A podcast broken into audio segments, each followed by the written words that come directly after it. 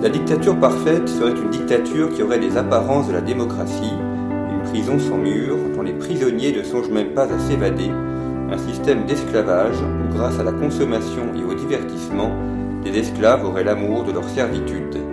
Cette citation tirée du meilleur des mondes d'Aldous Huxley nous permet de nous introduire dans ce sujet où nous allons parler d'art contemporain, de géopolitique, d'art contemporain et de voir comment l'art est devenu l'art contemporain devenu un produit financier, un produit qui sert des intérêts et tout un écosystème qui s'est créé pour le maintenir.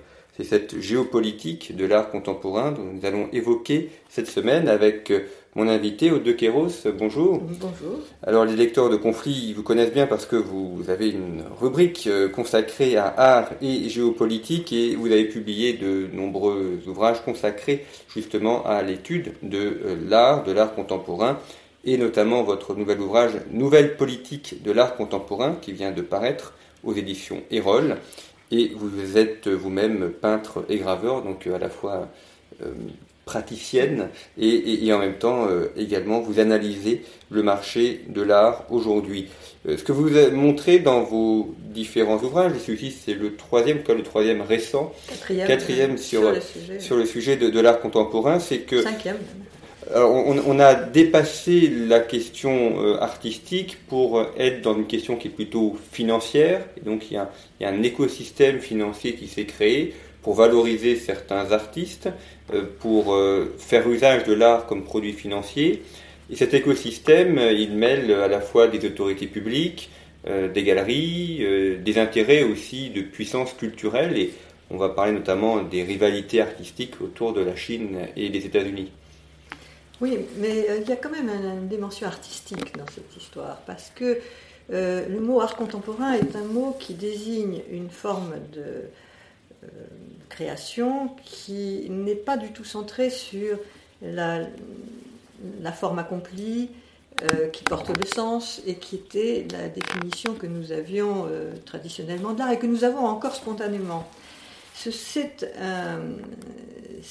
une fabrication qui est à la fois conceptuelle euh, plus que euh, matériel. D'ailleurs, euh, l'art contemporain a une très grande capacité de dématérialisation.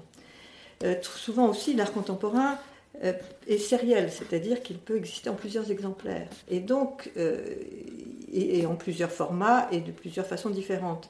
Et tout cela contribue au fait qu'il ait pu être financiarisable.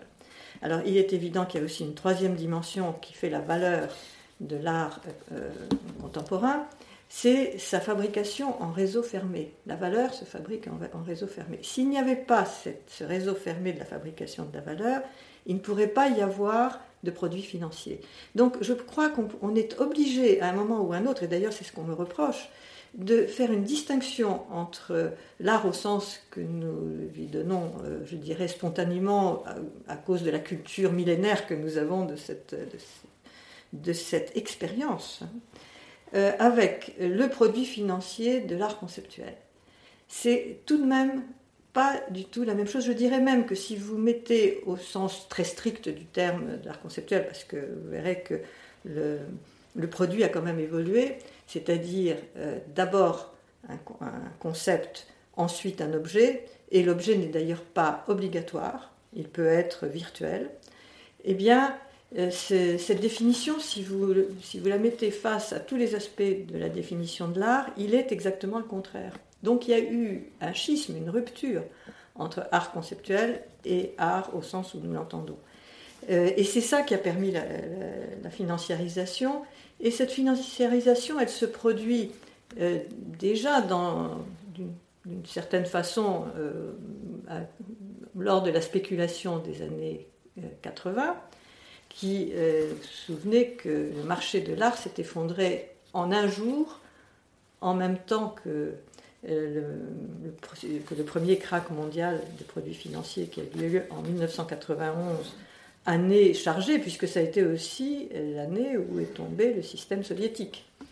Et que après, ce n'est qu'après que c'est qu'a été conçu, je dirais vers le milieu des années 90, l'idée d'une sécurisation de la spéculation, euh, et d'ailleurs le mot n'est plus tout à fait exact, de la fabrication de produits financiers par le biais de l'art, qui véritablement s'organise d'abord avec le fait que les, maisons de, vente dans les années 2000, ce sont les deux grandes maisons internationales, Sotheby's et Christie's, se sont entendues pour faire trois départements, un département d'art ancien, un département d'art moderne et euh, d'art moderne et impressionniste, et un troisième département d'art contemporain. C'est-à-dire que ces maisons internationales euh, de vente euh, entraient dans le premier marché. Ils ne font pas de la revente, ils font aussi de la vente. Si bien qu'on a pu lancer internationalement des artistes d'une façon fulgurante en cinq minutes dans une salle des ventes et que ça a été le premier, avec les grandes foires qui se sont mis euh, dès les années 70, qui se sont multipliées dans le monde, ça a été les deux, euh, les, deux piliers au départ pour, euh, disons, internationaliser l'art. Et cette internationalisation a été véritablement intense dès, dès la fin des années 90, mais surtout pas, les deux systèmes euh, totalitaires étant, euh, s'étant ouverts au monde, euh, donc il n'y avait plus de frontières dans le monde, et du coup, l'art contemporain est devenu aussi l'art mondial, global, le seul qui, disons, avait un réseau mondial. Et vous avez vu rentrer les continents les uns après les autres, et on peut dire que cette boucle des cinq continents a été fermée a été accompli euh, il y a 2-3 ans quand euh, le marché s'est systématiquement intéressé aux produits d'abord afro-américains et ensuite africains. C'est-à-dire que donc maintenant il y a aussi l'Afrique dans la boucle.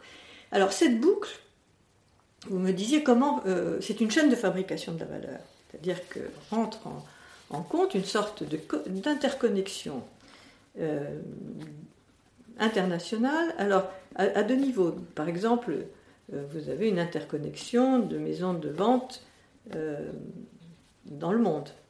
Vous avez une interconnexion des musées dans le monde. Vous avez une interconnexion des, très grandes galeries ou, des, ou des foires.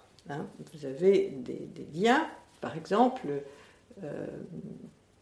pour être une foire internationale, il faut obéir à certains critères. Comme ça, vous pouvez rentrer dans le calendrier euh, annuel des grandes foires et euh, dites internationales. Si vous n'avez pas le terme international, le label international, vous n'êtes pas dans le grand calendrier. Et le grand calendrier, c'est un calendrier qui est pensé puisque, si vous voulez, ce sont aujourd'hui les collectionneurs qui se déplacent pour aller sur des foires et que tout le monde se rencontre au même moment euh, et que ça forme une sorte de communauté de gens qui voyagent, euh, qui se rendent aux foires et qui se retrouvent plusieurs fois par an euh, sans avoir à se donner rendez-vous pour mener une vie mondaine, et des relations sociales, des relations d'affaires. C'est peut-être le seul domaine, l'art, qui permet ça par-dessus les religions, par-dessus les métiers, par-dessus les, frontières et les pays. Et même vous avez là une sorte de, no man's land où tout le monde peut se rencontrer. Alors, quelles sont justement ces, grandes villes, ces grandes foires On pense à la FIAC à Paris, à la foire de Bâle. Mm. Euh, aujourd'hui, la, géographie des grandes foires mm. internationales, où est-ce qu'on la retrouve Alors, il faut peut-être dire que le but des, premières foires, enfin, la foire existe dans le monde depuis, euh, depuis l'Antiquité sans doute, et le Moyen-Âge, on sait à quel point elle avait ça. Mais euh, disons que euh, la foire de laquelle nous parlons, c'est une stratégie de la guerre froide culturelle pour euh, extraterritorialiser le centre du monde de l'art, c'est-à-dire Paris. Et ça a commencé avec les différentes foires en Europe qui, qui, ont commencé à réunir les galeries. Et si vous voulez, il y avait un contrôle de quelle galerie entrer qui, enfin, c'est-à-dire qu'on n'entrait euh, pas, il suffisait pas de pouvoir payer pour entrer dans les galeries comme la FIAC qui a été créée en 72, euh, ou dans les galeries, les différentes galeries, les différentes foires qu'il y avait en Europe à ce moment-là. Donc c'était euh, une volonté d'internationaliser, d'extraterritorialiser, et ça commence par l'Europe parce que les Américains n'ont ont voulu agir sans qu'on sache que c'est malgré eux, malgré tout eux qui organisaient. Et donc il n'y avait pas de foire en dehors de l'Europe, je dirais, jusqu'à ce que s'effondre euh, le système soviétique et que la Chine s'ouvre. Et je dirais que les, dès l'an 2000 ont commencé les foires hors d'Europe, c'est-à-dire d'abord à, Miami, qui était une succursale de la foire de Bâle, puis après ça a été en Asie, euh, toujours les succursales de la foire de Bâle, par exemple à Hong Kong, et elles se sont multipliées, et aujourd'hui vous avez des foires sur tous les continents avec le label international. Et les très grandes galeries euh, y vont, c'est comme ça que euh, vous, voyez toutes les, toutes les galeries, euh, les hyper-galeries, si on peut dire, qui est un nouveau phénomène d'ailleurs, qui date d'après l'an 2000, se rend, disons, adoube les foires quand elles s'y rendent. C'est-à-dire que vous êtes vraiment une foire internationale si vous avez une de ces grandes galeries, qui sont en général des galeries anglo-saxonnes, euh, qui, viennent euh, y avoir une galerie. Et euh, cette, cette, multiplication est importante parce que, au fond, aujourd'hui, ça a supprimé les galeries, ça, ça, met en très mauvaise position les galeries moyennes, ou petites galeries et moyennes galeries, qui, elles, faisaient tout ce travail de, trouver des artistes, de les lancer, de les, euh, de les reconnaître. Euh, aujourd'hui, c'est trop long tout ça. Euh, la petite galerie est en train de mourir et doit trouver d'autres modèles, je dirais, économiques pour pouvoir survivre, puisque pour pouvoir vendre, il faut essentiellement aller sur une foire. Et qu'aller sur une foire, ça coûte très cher, et que par ailleurs, vous êtes sélectionné en fonction d'autres critères, d'autres labels qui sont, par exemple, pour rentrer à la FIAC, pour rentrer à Bâle, pour rentrer dans les 15 très grandes foires, et même plus que ça, euh, il faut que chaque galerie, euh, alors d'abord, chaque foire, pour être internationale, doit avoir un tiers seulement de galeries de son pays. Non. Euh, la France fait mieux que tout le monde, elle a, eu que 25, 27% cette année, c'est-à-dire en dessous du tiers. ce qui est quand même assez grave. Euh, je dirais, c'est quand même quelque chose qu'on peut remettre en question. Mais généralement, c'est 35% de galeries du pays où se trouve la foire. Ensuite, un tiers de galeries anglo-saxonnes, un tiers obligatoire de galeries anglo-saxonnes, et un tiers de galeries d'autres pays du monde. si, cette foire a rempli ce, label, elle peut être déclarée foire internationale. La même chose pour la galerie. Une galerie ne peut entrer dans la foire que si elle a un tiers d'artistes de son pays, un tiers d'artistes, euh, anglo-saxons et un tiers d'artistes euh, des autres pays. Euh, ça, c'est le, système. Et de cette façon-là, d'abord, le monde anglo-saxon garde son hégémonie. C'est elle qui commande, c'est elle qui surveille qui entre et qui n'entre pas dans la foire. Et le, grand but de ça est un but euh, extrêmement vertueux, vous allez euh, le voir, c'est-à-dire qu'on euh, ne vous dit pas que c'est pour fabriquer des produits financiers et mieux les contrôler, sûrement pas, même si finalement le résultat est là. Mais on va vous, on va vous dire que ben, il faut mettre en valeur les grandes valeurs globales et sociétales c'est en fait aussi un vecteur de propagande pour le globalisme et le multiculturalisme, avec euh, euh, comme grande cause que doivent défendre ces foires, et encore plus les biennales, parce qu'il y a une différence euh, entre foires et biennales. Alors évidemment, elles ne sont, sont pas très nombreuses, ces grandes causes, c'est toujours les mêmes. Par exemple, le climat. Alors cette année, euh, le thème de la FIAC, c'était euh, le climat. Euh, bon, mais c'est aussi la femme, le pouvoir des femmes, enfin, je veux dire, la domination des femmes, leur, leur pauvre condition, comme vous savez, tellement à plaindre. Et puis, vous avez évidemment le genre, l'immigration,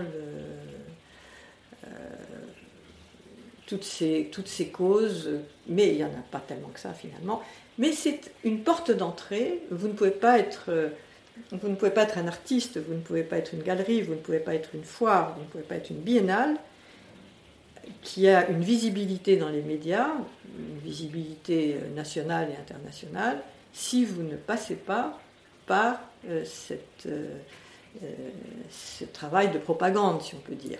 Donc il y a un discours politique qui devient obligatoire. La question esthétique, question du beau, qui normalement la fondamentale dans l'art disparaît. Totalement disparu. mais de temps en temps, parce que malgré tout, c'est, tout ça est très très mesuré, il faut s'adapter aussi. le conceptualisme est quelque chose de tellement ennuyeux que, tellement intellectuel qu'il euh, n'y a que l'Europe qui, au bout de 50 ans de, leçons et d'universités et d'écoles qui vous expliquent que c'est le seul art contemporain, que seul cet art-là est d'aujourd'hui, que toutes les autres formes d'art sont dépassées, etc., qui nie la, présence totale euh, de, ce qui est la réalité, c'est-à-dire que tous les courants d'art sont présents aujourd'hui. Et, ils sont, ce sont des courants d'aujourd'hui, c'est-à-dire que vous reconnaissez une œuvre d'aujourd'hui par rapport à une œuvre même il y a 50 euh, ans. Mais euh, la propagande est que non, que, que seules les œuvres conceptuelles qui portent ces messages, qui font de la propagande pour euh, les idées, sont admises. Alors, la, question est que quand vous allez en Asie, quand vous allez en Afrique, quand vous allez en Amérique du Sud, il y a une comment dire, euh, il y a un grand amour de l'art souvent, mais pas, de, pas d'un art aussi occidental, aussi euh, culturellement marqué. Et donc ils sont obligés d'admettre à la marge quand même des, œuvres qui peuvent ne pas être, euh, comment dire, difficiles à, à, aimer. Donc il y a, comment dire, des proportions très très calculées pour que on puisse pas dire qu'il n'y a que, de l'art conceptuel. C'est une forme de nouveau euh, réalisme euh, socialiste, nouveau réalisme soviétique. C'est-à-dire qu'il euh, y a eu deux utopies au XXe siècle qui ont, qui ont eu un grand, un grand pouvoir. La première utopie, c'était en 1934, la décision par, par Staline de considérer que l'art contemporain euh, l'art, je dirais, international euh, et vraiment qui va dans le sens de l'histoire, était le réalisme socialiste. Bon, euh, quand les Américains ont voulu combattre ça, ils n'ont pas réussi à le combattre avec l'art moderne, par exemple avec l'abstraction lyrique, pas lyrique parce que l'abstraction lyrique c'est français, mais l'abstraction, l'expressionnisme abstrait aux États-Unis, disant que c'était la modernité par excellence au bout de dix ans, il y avait dans le domaine des arts aucune euh, personne ne s'intéressait à ce qui se passait à New York et c'était euh, on considérait qu'il n'y avait pas de euh, pas d'art à, New York. Donc ils ont vu que ça n'irait pas comme ça et ils ont trouvé une, avant, une des avant-gardes parmi toutes les avant-gardes présentes à l'époque, présente d'ailleurs depuis avant la guerre du 14 encore une fois, puisque le conceptualisme de Duchamp il est déjà là à la veille de la guerre et il s'affirme juste après la guerre. Donc c'est des vieilles histoires tout ça. Et ils affirment cette, euh, ce courant-là, le mélangeant avec le, le pop qui venait d'Angleterre, avec un peu de surréalisme, un peu de, ce qu'on pouvait trouver à New York euh, de réfugiés à l'époque. Et ils, ils font une forme d'art qui va complètement être tellement en rupture avec euh, l'art, avec toutes les autres avant-gardes et avec toute la suite de la modernité, que euh, l'Europe ne pourra pas rester au devant de la scène et que le centre du monde va pouvoir s'établir à New York. Et ça, ça a été la grande ruse qui a très bien marché avec euh, cette extraterritorialisation de la capitale de l'art sur les foires, euh, et, un certain nombre de, stratégies que je ne vais pas décrire. Mais donc vous avez euh, une deuxième utopie qui naît, qui est l'art contemporain, le, le, terme apparaît dans, vers 1975, qui veut dire que l'art conceptuel, euh, qui parle du monde d'aujourd'hui, qui, qui est à la portée de tous puisque c'est réel, qui euh, porte des messages sociétaux, etc., et le seul art contemporain d'aujourd'hui. Et après vient toute cette machine de globalisation, de, comment dire, de système fermé pour créer la valeur, qui va maintenir l'illusion d'un art unique, global, qui serait le seul art dans le sens de l'histoire. Alors, je donne quelques euh, cotes de, vente euh, de tableaux. Euh, parmi les, peintres, les, les, arts contemporains, on trouve notamment Jeff Koons qui a vendu son Balloon Dog à 58 millions de dollars en 2015 et son lapin à 91 millions euh, en, 2019. Et euh, le tableau qui s'est vendu le plus cher, c'est même de Jean-Michel Basquiat, sans titre, euh, à 110,5 millions de dollars en, 2017. Et ce qui est intéressant également, donc c'est une liste que vous faites dans votre ouvrage, c'est des parmi les acheteurs, alors notamment les départements d'art ancien, le Qatar a acheté beaucoup d'œuvres d'art, notamment un, un Paul Cézanne, joueur de cartes, en 2011, 274 millions de dollars, c'est quand même un investissement extrêmement important. Et puis un, euh, Paul Gauguin, cette fois-ci, toujours acheté par le Qatar, euh, à 300 millions de dollars. Hmm. Euh, ça veut dire que le Qatar, outre ses courses de, de cyclistes, outre son investissement dans les centres de, sport, notamment le PSG, investit également dans l'art et le voit comme à la fois un produit financier et un élément de sa puissance.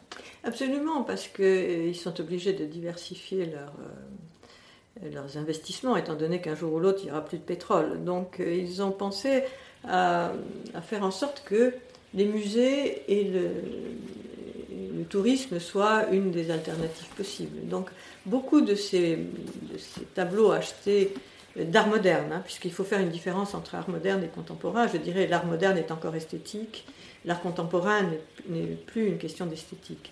Et donc l'art moderne, euh, beaucoup, de tableaux maintenant euh, dépassent 1 euh, million, 100, millions 5.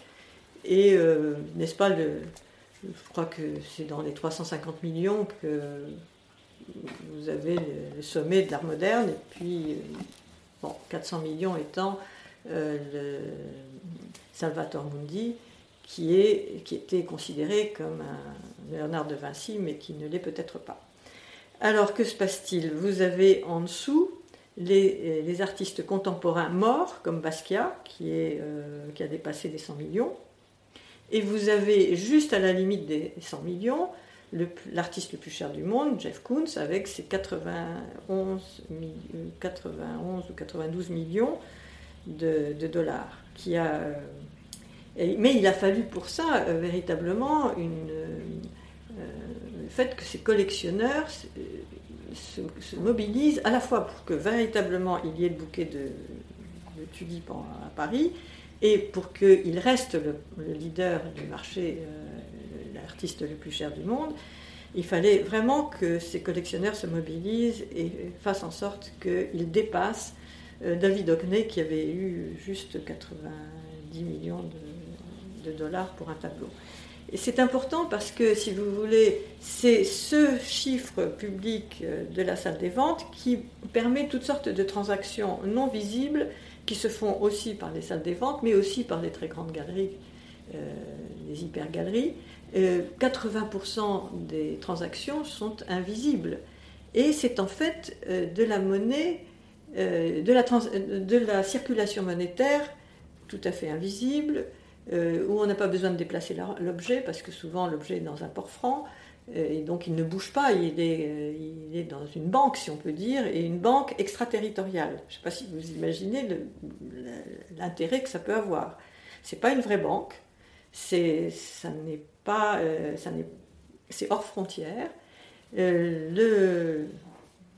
l'œuvre, qu'elle soit réalisée ou non, ou qu'elle soit même sous forme de projet, comme un contrat, peut faire l'objet de transactions et l'argent peut être dégagé sans, que, sans bouger. C'est-à-dire que ce ne sont plus les musées qui conservent les œuvres d'art, mais euh, des banques ou des, des zones sécurisées euh, en zone fiscalement libre. oui, c'est ça. Alors par exemple, il n'y a pas de grande foire aujourd'hui sans, sans, le port franc qui va avec.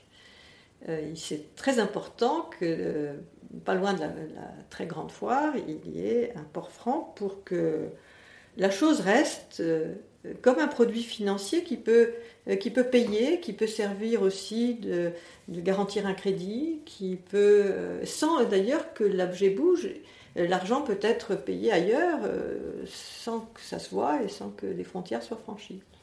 Vous imaginez à quel point c'est intéressant dans un monde qui se globalise. Mm. C'est-à-dire qu'en fait, par l'art contemporain, c'est trouver le système de déplacement de, de l'argent euh, facile, sans avoir tous les soucis du passage des frontières et du fisc. Un, élément technique peut-être, lorsque euh, Jeff Koons fait ses fameuses tulipes, euh, concrètement comment il le fait? Il a, il a un atelier qui organise la structure, lui est-ce qu'il fait uniquement le plan et puis d'autres exécutent ou il participe, il met la main à la pâte pour faire l'ensemble, peindre ou assembler?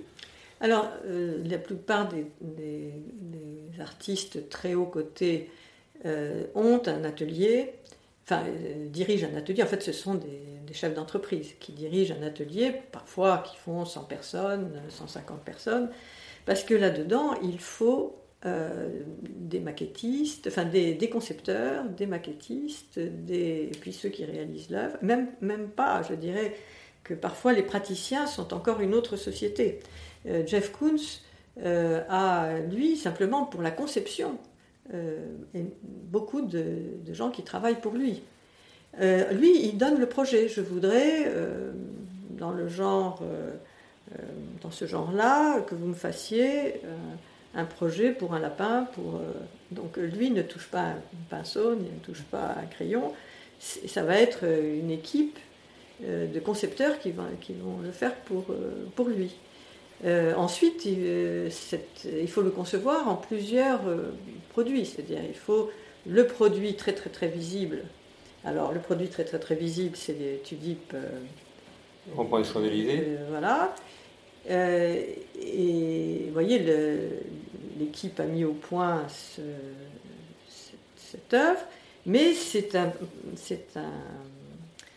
producteur celui qui va, un réalisateur qui se trouve en Allemagne, euh, spécialiste de carrosserie et de, ce genre de sculpture d'aluminium, de donner forme à l'aluminium, qui le fait. Hein. Donc c'est même pas l'atelier de, Jeff Koons qui fait ce travail. Il va le sous-traiter à quelqu'un. Mais il y a aussi toutes les autres œuvres. Alors vous avez des œuvres, euh, par exemple le Dog de Jeff Koons est en existe en cinq exemplaires. Donc d'une certaine façon, c'est un peu comme de la monnaie. Si euh, l'exemplaire, euh, le, dernier exemplaire vendu euh, s'est vendu 91 millions, tous les dogs montent à 91 millions. Et que de toute façon, comme ils sont partagés entre des gens qui sont des fortunes, je dirais, hors, hors mesure normale, c'est-à-dire on les appelle les too big to fall, trop trop important pour jamais tomber. Pour eux, cette somme-là, c'est de l'argent de poche. C'est pas, ils ont besoin de rien vendre pour pouvoir euh, faire, euh, euh mettre en œuvre cette, somme-là.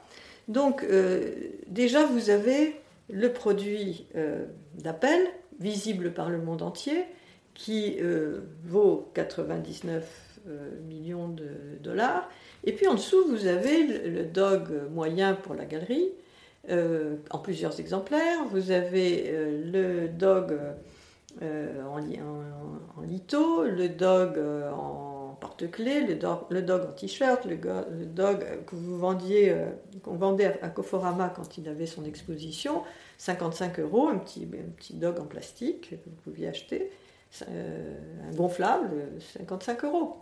Donc c'est une production industrielle. Il y a tous des produits dérivés qui. Oui, et mondiale, c'est-à-dire que vous ne pouvez être un artiste contemporain à ce niveau que si vous pouvez avoir cinq expositions en même temps, être dans toutes les foires. Donc vous voyez la production que ça demande.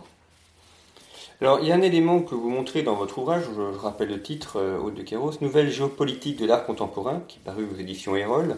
C'est le fait que les États-Unis ne sont plus en situation de monopole, c'est un peu la, nouveauté des 15 dernières années, et qui sont talonnés, voire dépassés par la Chine, qui réalise un chiffre d'affaires plus important qu'eux.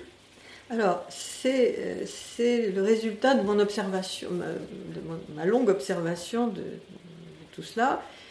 tout le monde n'est pas d'accord avec moi.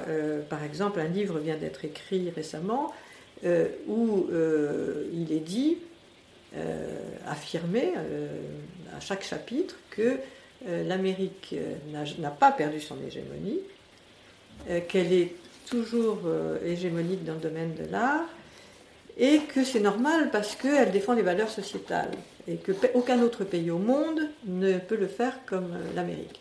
Alors, c'est curieux, cette, affirmation dans ce livre a été dite euh, au début de l'année, alors que euh, venaient de tomber tous les, rapports de l'année précédente, vous savez, les rapports du marché. Or, personne ne sait, ou personne ne sait, c'est pas tout à fait vrai, il faut être très informé, parce que ça n'est pas dit euh, très souvent dans les médias, que la Chine est passée euh, en, tête du marché de l'art depuis dix ans.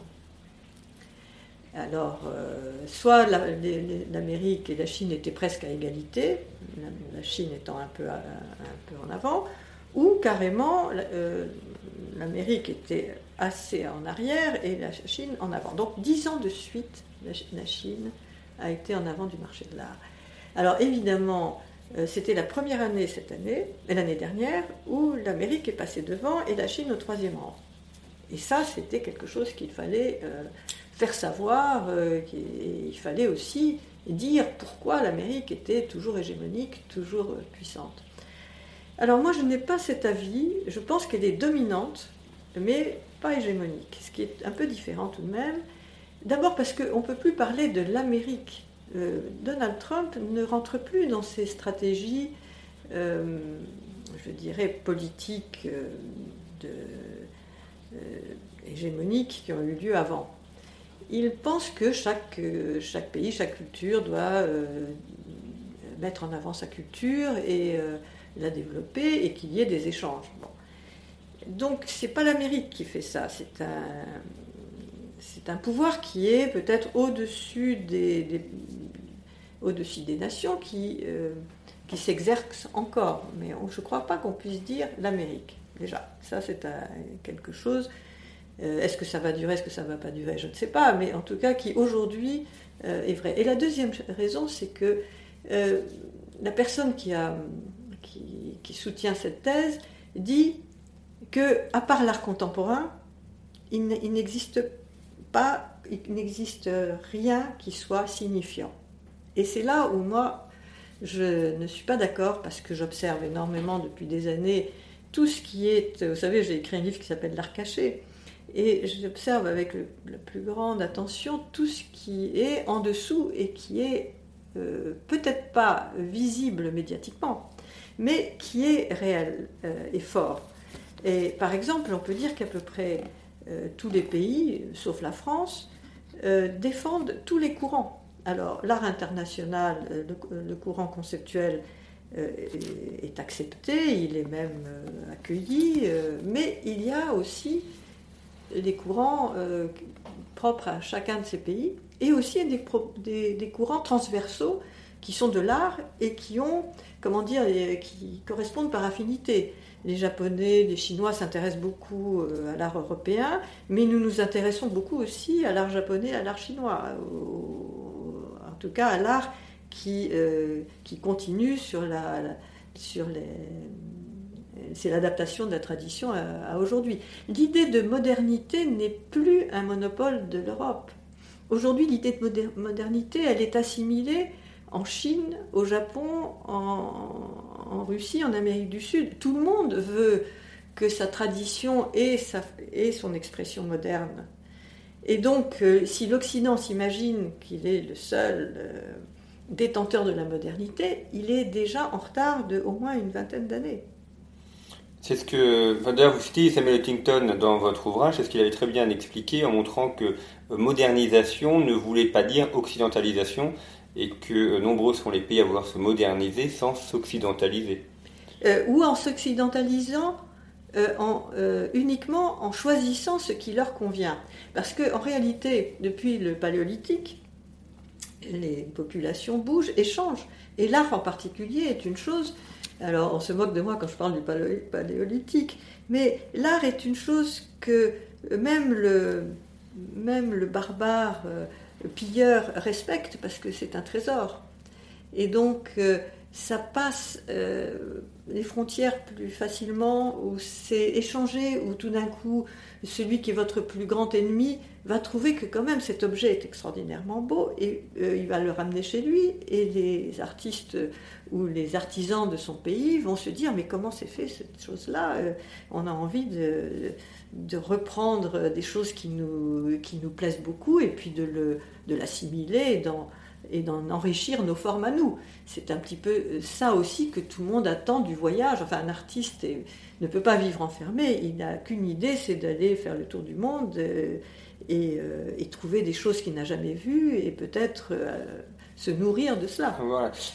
Alors, un autre élément que vous montrez également dans, votre ouvrage, c'est le fait que l'art contemporain a besoin de l'art, ancien ou de l'art euh, passé, notamment pour s'y afficher, d'où l'importance euh, à Versailles, dans des grands musées européens, de, que l'on mette euh, cette production d'art contemporain pour que l'image des sites classiques, l'image positive des sites classiques rejaillisse sur l'image de l'art contemporain, qu'il l'absorbe et qu'il prenne ensuite plus d'importance grâce à cette situation parce qu'on l'a mis dans une cathédrale ou dans un musée important. Oui, c'est certain que depuis ces 20, 30 dernières années, le marketing, euh, les techniques du marketing commercial euh, sont passées euh, dans le domaine de l'art et elles sont appliquées de la même façon que pour vendre des chaussures ou vendre des sacs à main.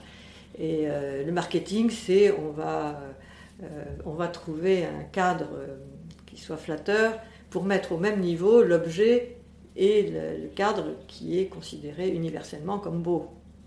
Donc Versailles, donc toutes nos rues à Paris, tous nos monuments, tout notre patrimoine euh, doivent servir à ça. Et d'ailleurs, euh, c'est ce que je reproche un petit peu à, nos dirigeants, c'est qu'ils ont euh, véritablement fait de la promotion de tous les artistes, n'est-ce pas, convenables,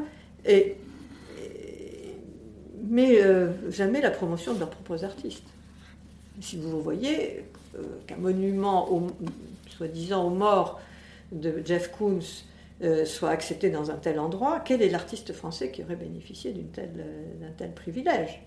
C'est euh, impensable, inimaginable. D'ailleurs, même, je dirais, ceux qui étaient des, militants de l'art contemporain dans le milieu intellectuel et artistique français n'ont pas montré un enthousiasme extraordinaire. Euh, ils n'ont trop rien dit quand ça a été finalement installé, mais avant, ils ont quand même protesté.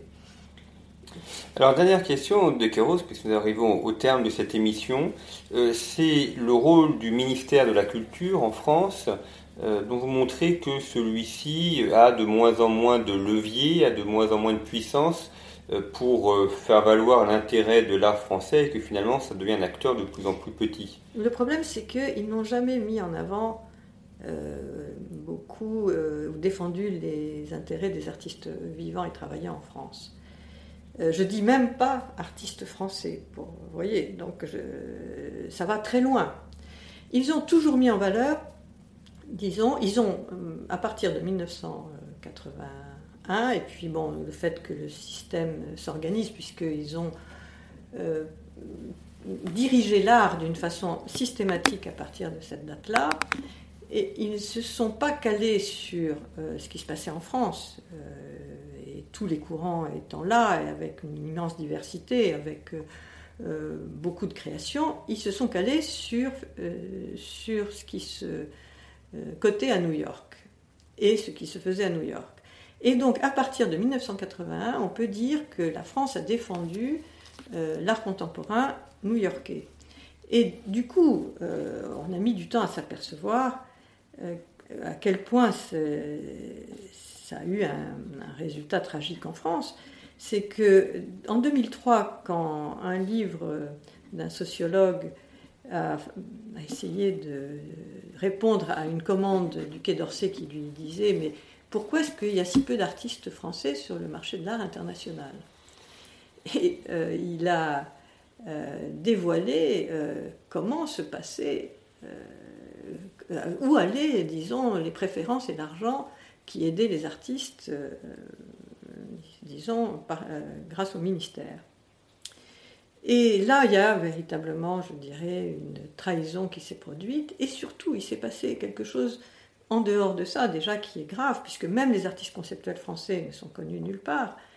Euh, c'est que euh, on est le seul pays au monde, vraiment le seul, en tout cas le, euh, seul pays libre, à avoir un art unique officiel. Et l'art unique officiel, c'est l'art conceptuel. et tous les autres courants sont présents en France, mais personne ne peut en vivre. Euh, on est obligé, si on, euh, pour les meilleurs euh, et pour les plus actifs et ou ceux qui ont le plus de possibilités, d'avoir des galeries à l'étranger pour vous défendre. Parce qu'en France, on ne vend plus rien.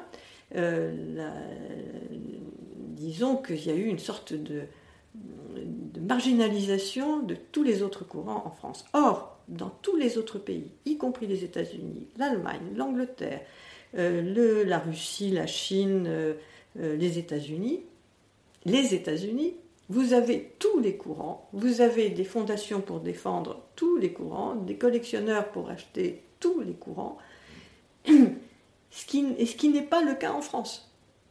Donc c'est un échec, mais d'une gravité exceptionnelle, parce que en réalité Paris ne sert qu'à une chose, c'est à, euh, être la vitrine du monde entier, mais pas euh, de, son pays. de son pays. Et ça, je pense que l'histoire sera très sévère vis-à-vis d'eux. Ce qui est aussi un encouragement pour euh, tous les Français qui aiment l'art et l'art moderne à, s'intéresser aux galeries, à s'intéresser aux artistes français, ce que vous avez montré justement dans, Français dans, dans l'art caché, travaillant en, France, et, et, et euh, en, en, les, en achetant aussi leurs produits mm. pour les faire vivre euh, au-delà. Alors ne parlons pas comme eux. Eux parlent de produits. Leurs œuvres, pardon. Parce que vous savez que même la notion d'œuvre a été euh, niée par les théoriciens de l'art contemporain. On ne fait pas, on fait pas d'œuvre. Enfin, un artiste ne fait pas d'œuvre. Eh bien voilà, ces œuvres justement euh, qui sont fabriquées, c'est un encouragement à, les acheter, à les faire connaître, euh, de manière à ce que les artistes puissent euh, vivre. Merci beaucoup Aude de Quéro. Je rappelle votre ouvrage, donc Nouvelle géopolitique de l'art contemporain, qui vient de paraître chez Erol, et puis des ouvrages un peu plus anciens, enfin qui ont de quelques années, L'imposture de l'art contemporain en 2015 et L'art caché, les dissidents de l'art contemporain en 2013 euh, pour les plus récents. Et pour, euh, il y a un autre livre, deux autres livres que j'aimerais citer. C'est euh, Sacré art contemporain, évêque, inspecteur et commissaire, bon, qui est un livre sur ce qui s'est passé dans le domaine de l'art sacré en France depuis 1975. Et puis un, un livre que j'ai écrit avec Marie Salentin, euh, les années noires de la peinture, où, nous avons essayé de décrire euh, ce qui s'est passé au, niveau, je dirais, administratif euh, vis-à-vis des artistes en France, chose que tout le monde ignore. Et effectivement, l'ouvrage, Sacré Art Contemporain est extrêmement intéressant pour comprendre la collusion entre art sacré, administration publique et finalement comment l'art a été dévoyé et l'argent public euh, bien mal utilisé. Merci pour votre fidélité à, nos émissions. Euh, si vous les aimez, eh bien, n'hésitez pas à les partager, à les faire connaître. Et puis, vous pouvez retrouver d'autres émissions sur le site internet de Conflit. Et là aussi, si vous aimez Conflit, eh bien, faites connaître la revue. Abonnez-vous. Vous vous abonner directement via le site internet ou bien via nos magazines que vous pouvez trouver dans tous les kiosques.